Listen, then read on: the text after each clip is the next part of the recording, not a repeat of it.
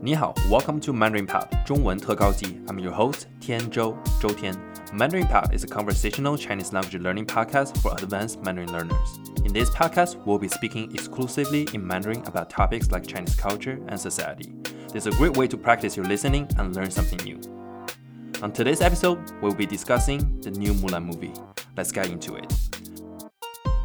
This podcast is brought to you by Sishu Mandarin, Sishu Zhongwen. Sishu Mandarin is a Chinese language school located in New York City. We provide both in-person and online classes for individuals, groups, and corporate clients. Click the link in our bio for more information. First off, I want to talk about a few Chinese idioms and words in the movie that you're gonna see. First word is gonna be 四两八千斤.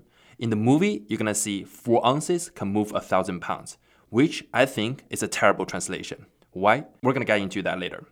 两是中国的计量单位，所以你可以看到在这句话里面，四两八千斤，四两就是很少的一个重量。然后这个两的计量单位在中国民间，即便是今天也是十分常用的。但是这是一个非常古老的计量单位，在汉代以前就已经出现了。所以，到底一两是多重，或者四两是多重呢？呃，我们中国有一个计量单位，也叫做斤，是美国不常用的。我们经常常说的是公斤，所以一公斤等于两斤，所以一斤等于半公斤。那么一斤和两的关系又是什么呢？其实一斤等于十六两，所以一公斤一个 kilo。就是三十二两，对，所以四两可能差不多就是相当于呃非常轻，差不多呃肯定是不到一斤，但是这一斤可以有多大的力量力量呢？它可以拔千斤，拔的意思其实就是去挪动。千斤是多重呢？一千斤，当然这肯定是一个虚数，并不是真的一千斤，但是说很重嘛。但如果真的是一千斤是多重呢？可能就是五百公斤，所以就是五百 kilo。对，所以这就是四两八千斤字面上的意思。但是它到底是什么意思呢？它的引申的意思是什么呢？它是说人们可以以柔克刚，即便是说你的力量不大，你也可以去打败一个比你力量更大的人。这个四两八千斤其实最早出现是啊，从太极拳那里来的。因为大家都知道太极拳非常的看起来没有那么力量大，不像呃呃西方的拳击，对吧？太极拳感觉上是很柔弱，但是太极拳呢，确实可以用很柔弱的力量，就是当然可能并没有那么柔弱，但是那种感觉比较柔弱的形式，能够克服很厉害的人。然后四两拔千斤，在很多其实中国的。呃，文化或者是说书籍，包括甚至是电影上面，都经常会有体现。比如说什么呢？如果大家知道《孙子兵法》的 Art of War，就会出现这样的概念。因为《孙子兵法》一直都不是说啊，打仗就是真的打仗才是最厉害的。如果能够不战而屈人之兵，不打仗就能赢到别人的话，那才是最厉害的啊战略和战术。包括李小龙 Bruce Lee，他说：“Be like water。”像水一样，其实也是用以柔克刚，也是四两拔千斤，这都是可以在中国文化中经常能够体现到的。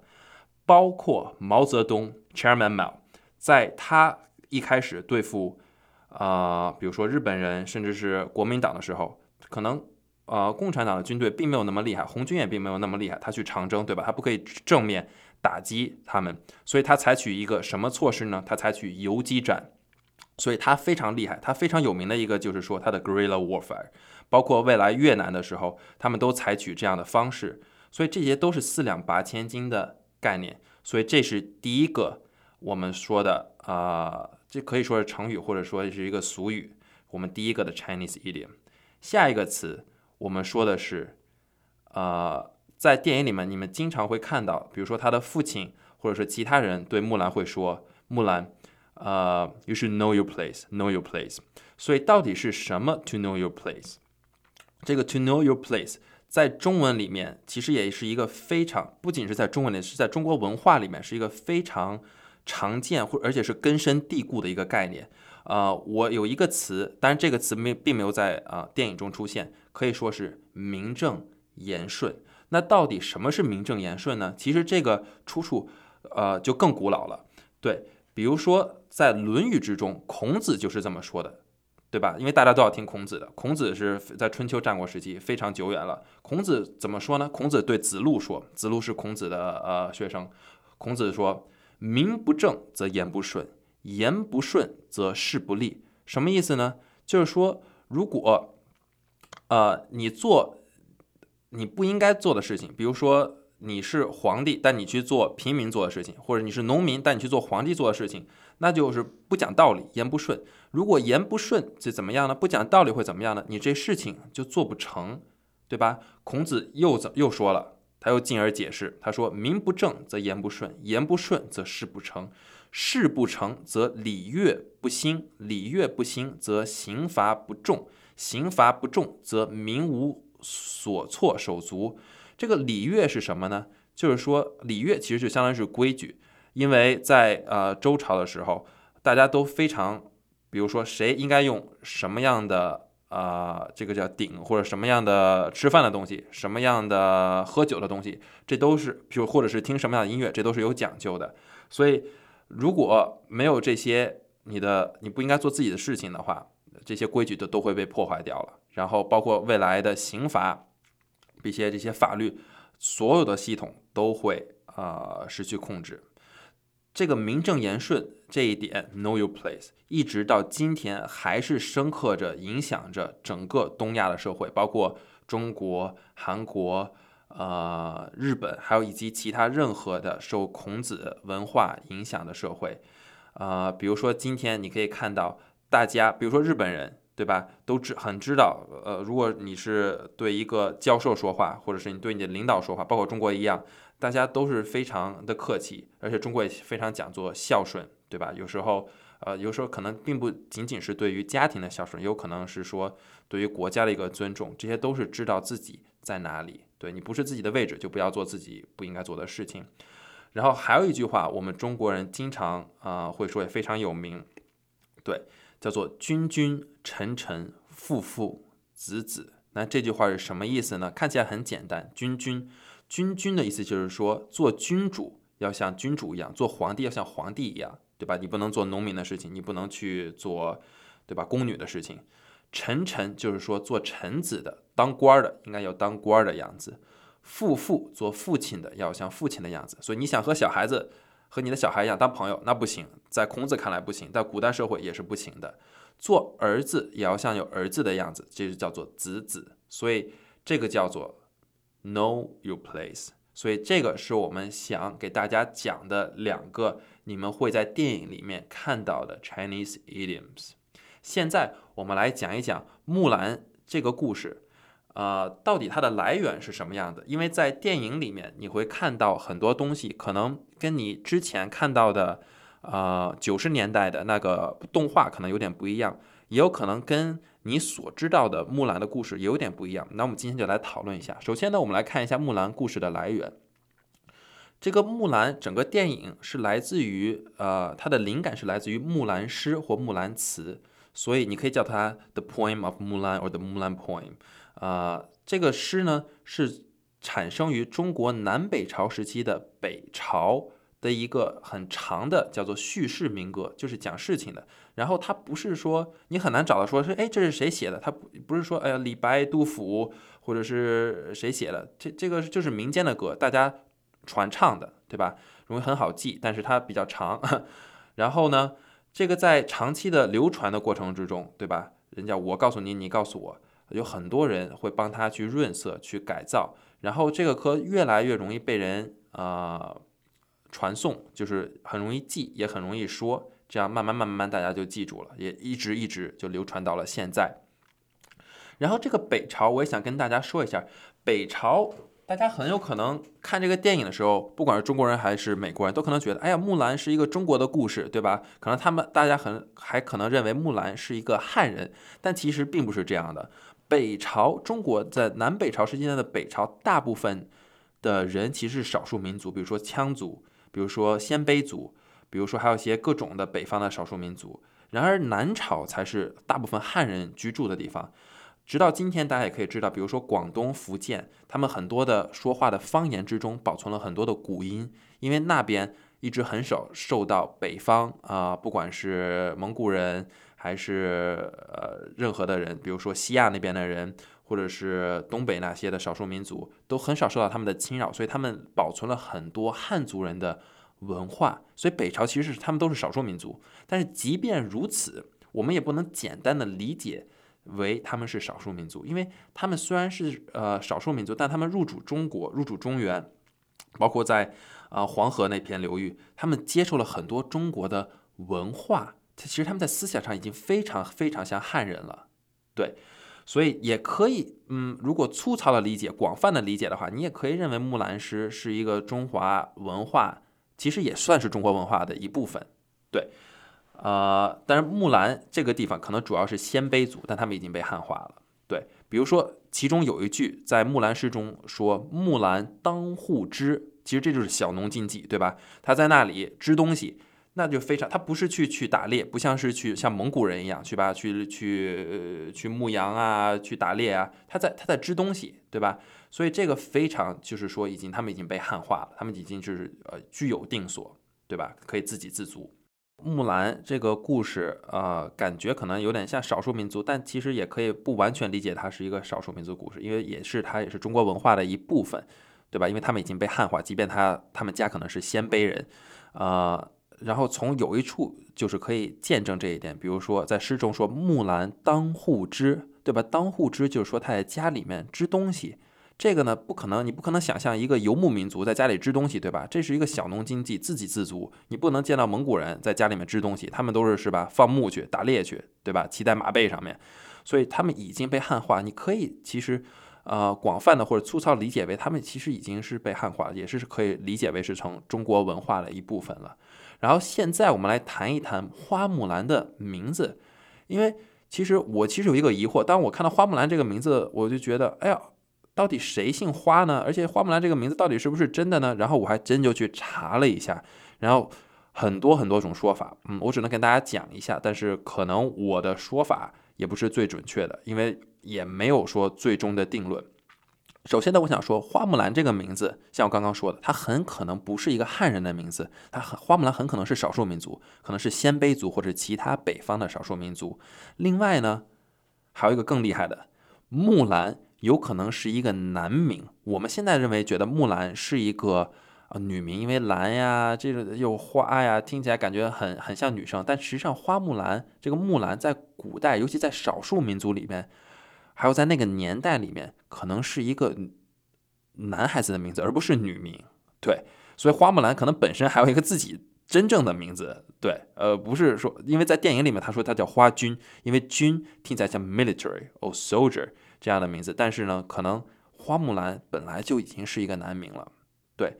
然后还有一种说法说木兰可能是姓而非是名，因为他是少数民族的。但是呢，我再说一遍，因为我可能因为没有人有定论，所以我也不能说这一定是什么，对。所以说了这么多，我也没有准确答案，只是给大家参考一下，大家也可以啊自己想一想哪个说法可能你觉得更可信，对。然后花木兰。这个故事发生的时间是什么呢？刚刚我说过是在北朝，那北朝是多久以前呢？是差不多在一千五百多年前。然后北朝像我说刚刚都是少数民族，然后那个时候的南朝是汉人的聚居地。然后司马光的《资治通鉴》也认为南朝才是正统正统的汉人。所以大家要知道，花木兰其实是个少数民族的英雄。对，呃，然后还有一点我想说，在电影里面。呃，花木兰的一些取景地，我知道有些在新西兰取景的，有些在新疆取景的。然后新疆这个取景呢，就出现了很多的问题，因为美国很多媒体，比如说呃，会会说，哎呀，你这个电影在新疆拍的，而新疆现在有一些拘留营，拘留一些穆斯林人，你怎么可以这样做呢？对不对？这样做非常不好，而且在电影的最后还感谢了新疆一些当地政府的呃机构。然后很多美国的媒体或者外国的媒体对这一点都觉得非常不好，要抵制花木兰。但是花木兰这个故事到底是不是发生在新疆？我想跟大家说，其实不是的。对，这个木兰到底去了哪里呢？其实他们打仗的地方其实是在今天的，可能是在内蒙古，或者是更有可能是在蒙古的地界。对，其实根本没有到新疆，只是在那里采景。当然肯定不是在西呃新西兰了，对吧？他是跟柔然这个国家打仗打战，呃，然后柔然是在今天的蒙古的位置，他可能去的是乌兰巴托。对，然后花木兰他也。他家肯定更不在新疆了，但是在电影里面你会看到什么呢？你电影里面会看到，啊，土楼是那种圆形的建筑，那个地方是在哪里呢？那个地方，呃，虽然它很漂亮，我也很喜欢。那个电影那个地方是在福建，然后福建是在南方，但我们说过花木兰它是在北方，在黄河以北中国的北方，那根本不可能是他的家乡。所以电影里面虽然它那个呃意境啊都很美，对吧？我也很喜欢那里，虽然我没去过。但是那并不是花木兰的家乡，对，花木兰是北方人，但而且她很有可能是河南人，但具体什么地方呢？我们也说不定，对，因为这个这个都是有待于讨论的。所以电影里面的真人版，今年的电影里面的花木兰的家乡是福建土楼，然后福建和花木兰真实的家乡其实差距差了千万里。然后花木兰的年代是在一千五百多年前，我刚刚我们刚刚说过是在北朝，但福建土楼的历史也只有五六百年，所以他们的时间也差了有一千多年，所以无论是从地理上还是时间上，那都不是花木兰的家乡。对。然后木兰的身份到底是什么时候被揭穿的？然后在电影里面，大家可以知道他的一个好朋友，对吧？一个男的，他会一直觉得。哎，木兰，他就就有点疑惑。最后，木兰有自我意识觉醒，他说：“哎呀，我应该让人知道我是一个女生，我应该做回自己，like，对吧？Be myself。”然后他就他就把头发放下来，然后说：“呃，我是女的，对吧？没关系，我承认我要自己呃要诚实，honest，这是也是一个其中的一种一个一个美德。但是其实，在真正的这个木兰诗之中，大家其实都并没有发现。”啊，木兰到底是男的还是女？直到最后才会发现。待会儿我还会再解释，好吧？然后呢，我们现在就跟大家来讲一下木兰这个电影真正的灵感来源，也就是木兰诗 （The Mulan Poem） or The Poem of of Mulan。我来给大家解释一下这个木兰诗到底是什么意思，跟大家讲一下这个真实的故事是什么样的。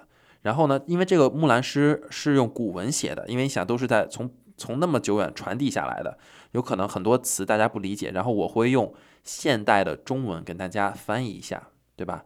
木兰诗的第一句说：“唧唧复唧唧，木兰当户织。”唧唧复唧唧就是这个它织布的声音，木兰在那里织布，对吧？它它虽然是个少数民族，但它已经像汉族一样了，在那里织东西。哼所以呃，因为那在工业革命之前嘛，对吧？所以木兰还要在自己家里面织东西，那个时候没有织机机。There's no 啊，spinning Jenny，所以木兰还要在那里织衣服。然后这段开头在诗歌中的开头，其实我非常喜欢，对吧？它非常有画面感。像唧唧复唧唧是声音感，木兰当户织是画面感，这些感觉都非常的强烈。但是在电影版里面呢，是什么呢？木电影版里面，呃，他想突出木兰是一个，对吧？呃。他就木兰去抓一个东西，我忘记是什么东西，是一个鸡还是一个什么东西，在在屋顶上飞。然后后来呢，又给去木兰找老公，然后就是为了对比这个木兰她本身的形象和当时的这个女性的形象不符。啊，我觉得有一点啊太生硬了，有一点我并没有那么喜欢。其实我很喜欢这种唧唧复唧唧，木兰当户织的这种声音感和画面感。因为我觉得改编的这个真人版其实主要的契合了西方人和现代人对于男女不平等的一种期待和想象，这种 matchmaker matchmaking，包括啊还有木兰追东西，这个这个这个我觉得有一点就是说为了迎合观众和现代人的品味而去做的，我觉得其实啊并不是我个人喜欢的。下一句。诗中说：“不闻基础声，唯闻女叹息。”是什么意思呢？听不到织衣服的声音，但只能听到木兰叹息的声音。哎，发生了什么？为什么木兰会叹息？其实这里是一个伏笔，到底怎么了呢？这是一个非常非常好的开头。其实又有声音的描写，对吧？不闻基础声，听不到织衣的声音，唯闻女叹息，又有心理的描写。我非常非常喜欢，非常非常细腻。再下一句。说，问女何所思？问女何所忆？这里面其实并没有人真正的问木兰，只是一种叙事手法。这种感觉有点像上帝视角。哎，说木兰，你到底在想什么？女孩子家家的，怎么就不出声了呢？怎么就叹息上了呢？对吧？其实这是在为未来的故事埋下伏笔。接着，女亦无所思，女亦无所忆，这几句是一个排比，对吧？是一个 parallel structure，它推进了故事的发展，但是又显示出了木兰很淡定。哎，我没有在想什么，无所思，无所忆，风轻云淡的描写了木兰的心理活动，对吧？所以她并没有在想什么。但是呢，这木兰的这份淡定和从容，在电影里面我其实并没有看出来。在电影里面，感觉木兰觉得一会儿在这儿做什么，一会儿在那儿做什么，一直在捣乱，对吧？其实，嗯，和原版相差甚远。之后，昨夜见军帖，可汗大点兵。昨夜出现了一个非常紧急的事情，对吧？昨夜见军帖，非常有紧急感。军帖就是要征兵了，征兵就是。Draft，可汗呢是什么意思？可汗，哎，你说，哎，可汗这感觉是少数民族的啊？没错，就是少数民族。因为我刚刚说过是在北朝，他们是鲜卑族，是少数民族，所以这个故事发生在北方，而且这是北方少数民族称为君主的方式。因为我们其实都知道，忽必烈呀，包括成吉思汗啊，他们都是可汗，对吧？但是呢，这些鲜卑族他们也是可汗，但是他们是国家最高的领导人，对吧？那个时候的就是可汗。然后，但是在电影里面，我感觉到这个朝廷啊、政府啊，包括木兰，感觉都很南方，其实是不是很合理的，对吧？因为中国南方很少被北方的少数民族侵犯到，而且南方都是北方的少数民族用来避难的地方。比如说，我们说客家人，什么是客家人呢？他们根本不是在，对吧？广东或者福建地方本身的人，他是客家，他是客人，对吧？从从中原地带挪过来的，对不对？然后沿海城市呢，像南方，如果谁侵犯他们，都是倭寇，对吧？可能是日本人，要不然就是自己人，自己人打自己人。但是电影里面的李连杰 Jet Li 啊，打架非常厉害啊，他就是可汗，他就是皇帝，对吧？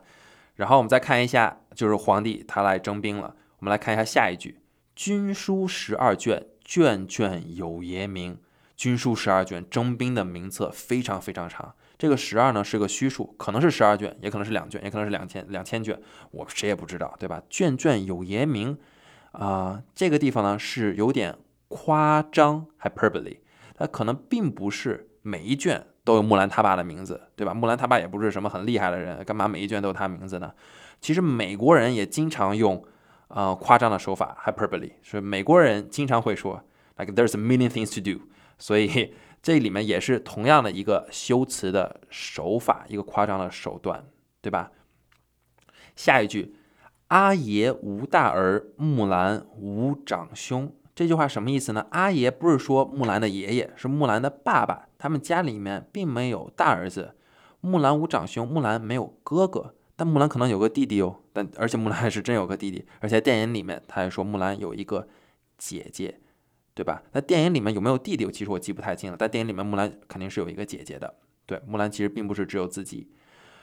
然后这一段其实下一段呢是非常精彩，他已经知道征兵这件事情，下一段非常非常的精彩，但是在电影里面完全的缺失了。我来给大家说一下，《木兰诗》里是这么写的：“愿为市鞍马，从此替爷征。”愿为市鞍马是什么意思呢？他说愿意去啊市集里面去买一些市，这里面是用了作为动词，去买一些鞍马，比如说马具啊、乘马的东西。之后呢，替爷替我爸，对吧？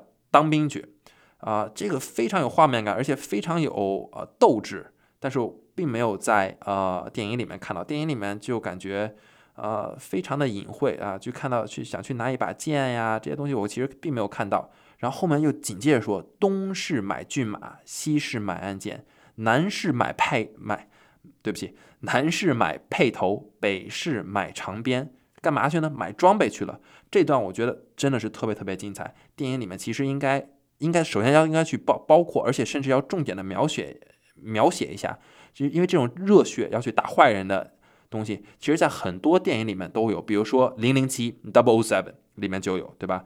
每次的 James Bond 都要去拿装备，去拿去开车，对吧？比如说去 Q 那里面开车，比如说 Ethan Hunt John Wick 都要去啊拿东西，都有很多很厉害的装备，所以其实观众也很喜欢看。但我不知道为什么木兰的电影里面没有突出这一点，它唯一一点就是一把剑。虽然说这是一个贯穿全片的线索，但是没有那种找装备的那种热血镜头。其实，呃，我才是我其实还是挺想看的，对吧？啊，包括那些超级英雄，对吧？他们他那些装备都是大家都花很多时间去弄装备，但电影里面没有，我觉得稍微有点欠缺。之后。《木兰诗》里面说：“旦辞爷娘去，暮宿黄河边。白天离开了爸爸妈妈，晚上住在黄河边上面，对吧？就跟贝爷一样，啊，特别生猛。黄河这一句话，这两个词又一次体现这个故事发生在北方。但在电影里面，我不太看到了黄河，不太记得看到了黄河，但看到了一些小溪流，可能在新西兰拍的。哼，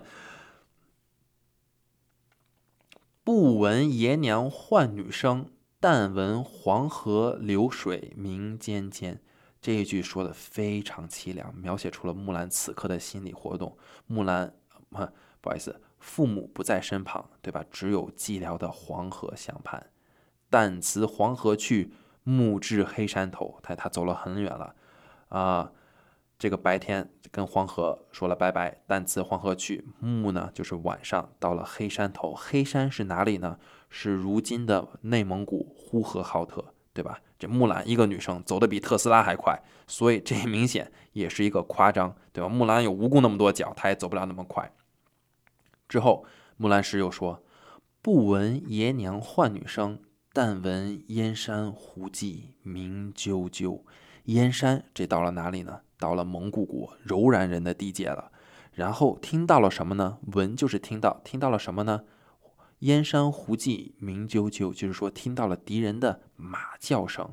不然，我我我也不得不说，敌人的马声也非常大了，对吧？这这这这这这怎么就听到马声了呢？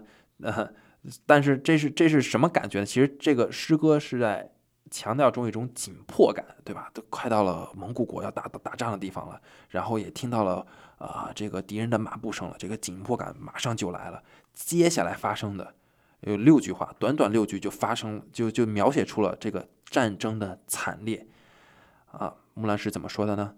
万里赴戎机，关山度若飞。朔气传金柝，寒光照铁衣。将军百战死，壮士十年归。啊，十分的啊，既大气磅礴，又显得十分的凄惨，对吧？我们看看这六句写出了什么东西呢？就前几句先说了啊，这个战事多年，对吧？万里赴戎机，关山度若飞，这个非常大气磅礴。中间两句，朔气传金柝，寒光照铁衣，什么意思呢？非常非常冷，形容这个战争这个环境艰苦卓绝。最后两句。将军百战死，壮士十年归。其实这也是一个一种修辞词法，叫做互文。是也不是说一定是将军就百战死，对吧？也不一定是说壮士一定是十年归，也可能是壮士百战死，将军十年归。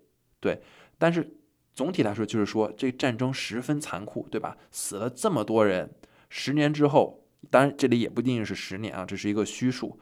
十年之后或很多年之后。才能回来，所以说木兰能够活下来，能够坚持下来是十分十分不易的。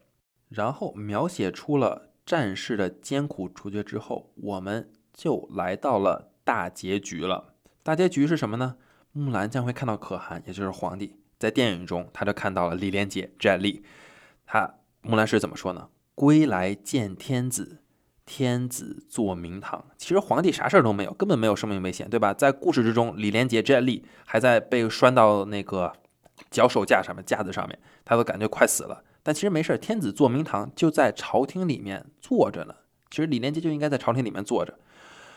然后皇帝或者说可汗做了什么事情呢？他要奖励啊花木兰，对吧？立了战功，所以说策勋十二传，赏赐。百千强，策勋十二传，就是说给给他记大功。十二传就是说基本上就最厉害的功了。然后赏赐百千强，干嘛呢？给他发钱发奖金，对不对？然后我们再继续。然后皇帝就还有其他事情，嗯，想问木兰。其实，在电影里面也有体现。啊，皇帝说什么呢？皇帝这么说的：可汗问所欲，木兰不用尚书郎。所以皇帝可汗问木兰说：“哎，你想要什么呢？”呃，然后木兰说，木兰说我并不想当官，我尚书郎是一个官位，他想干嘛呢？我们后面会说。但这里面还有一个说法，说木兰之所以为什么不想当官呢？因为他说有可能木兰这个时候他的身份还没有被暴露，所以如果他当官，可能会有暴露他身份的风险，对吧？但可能我觉得这可能是一个比较啊。呃，比较剑走偏锋的一个解释，但可能我觉得木兰可能最想要的还是她想要回家，因为后面有说，木兰怎么说呢？木兰说：“愿驰千里足，送儿还故乡。”千里足这里就是说快马，说哎，我就想要一匹快马，赶紧回家，他归家心切。看完皇帝之后，看完天子之后，看完可汗之后，看完摘历之后，最后呢，就是我们最最后的结束，是一个。Happy ending，像一个每个童话故事一样，对吧？非常好。爷娘闻女来，出郭相扶将。阿姊闻妹来，当户理红妆。小弟闻姊来，磨刀霍霍向猪羊。什么意思呢？爸妈和姐姐还有弟弟都知道啊，木兰回来了，都非常的重视啊。爸妈赶紧出来迎接他，妹妹呢赶紧化妆，非常重要的场合才会化妆。啊，小弟呢，然后去杀猪羊，对吧？像跟跟过年似的，要要吃点肉，对不对？好久没吃肉了，啊，继续开我东阁门，坐我西阁床，这也是一个互文的修辞手法，就是说这两句互相照应的，就说有可能他既开了东阁门，又开了西呃呃西阁西阁门，也既坐东阁床，又坐西阁床，对吧？他这是这儿坐坐那儿坐坐，哪里都去看一看，可见他思乡之情有多么的深。再下一句，脱我战时袍，着我旧时裳。哎，木兰终于脱下了战甲，穿上她以前的衣服了。当窗理云鬓，对镜贴花黄。她开始哎整理头发了，对吧？花黄像那个电影里面整的跟鬼似的。但但有可能啊，那个时候可能人就是那个样子。我也不敢就是说太多说，因为我这对这方面也没有说特别的那个经验，对不对？因为毕竟是个男生，还是直男。出门看伙伴，伙伴皆惊忙。他说出门了，看到他的战友，他的伙伴，伙伴皆惊忙，伙伴都很慌乱。为什么呢？啊，这个木兰难道是个女的吗？同行十二年，不知木兰是女郎。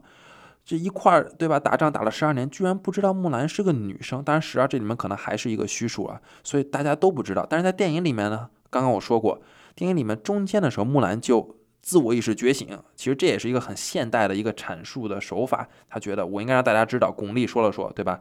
那个、那个、那个女巫，那个 witch 说了说，你应该怎么怎么样。然后木兰觉得，哎，我应该做自己，我应该诚实。但是其实，在木兰诗最后里面，大家才知道木兰可能是一个女生，是一个女孩子。然后还没结束，也是一个非常精彩的啊两句话，我来给大家解释一下，木兰诗怎么说的。雄兔脚扑朔，雌兔眼迷离。这句话什么意思呢？雄兔就是男的兔子，公的兔子；雌兔就是女的兔子，母兔。脚扑朔就是雄兔的特征，眼迷离就是雌兔的特征。其实说，其实就是说，呃，男兔子和女兔子，公兔子和母兔子其实是能分出来的。但是真的分得出来吗？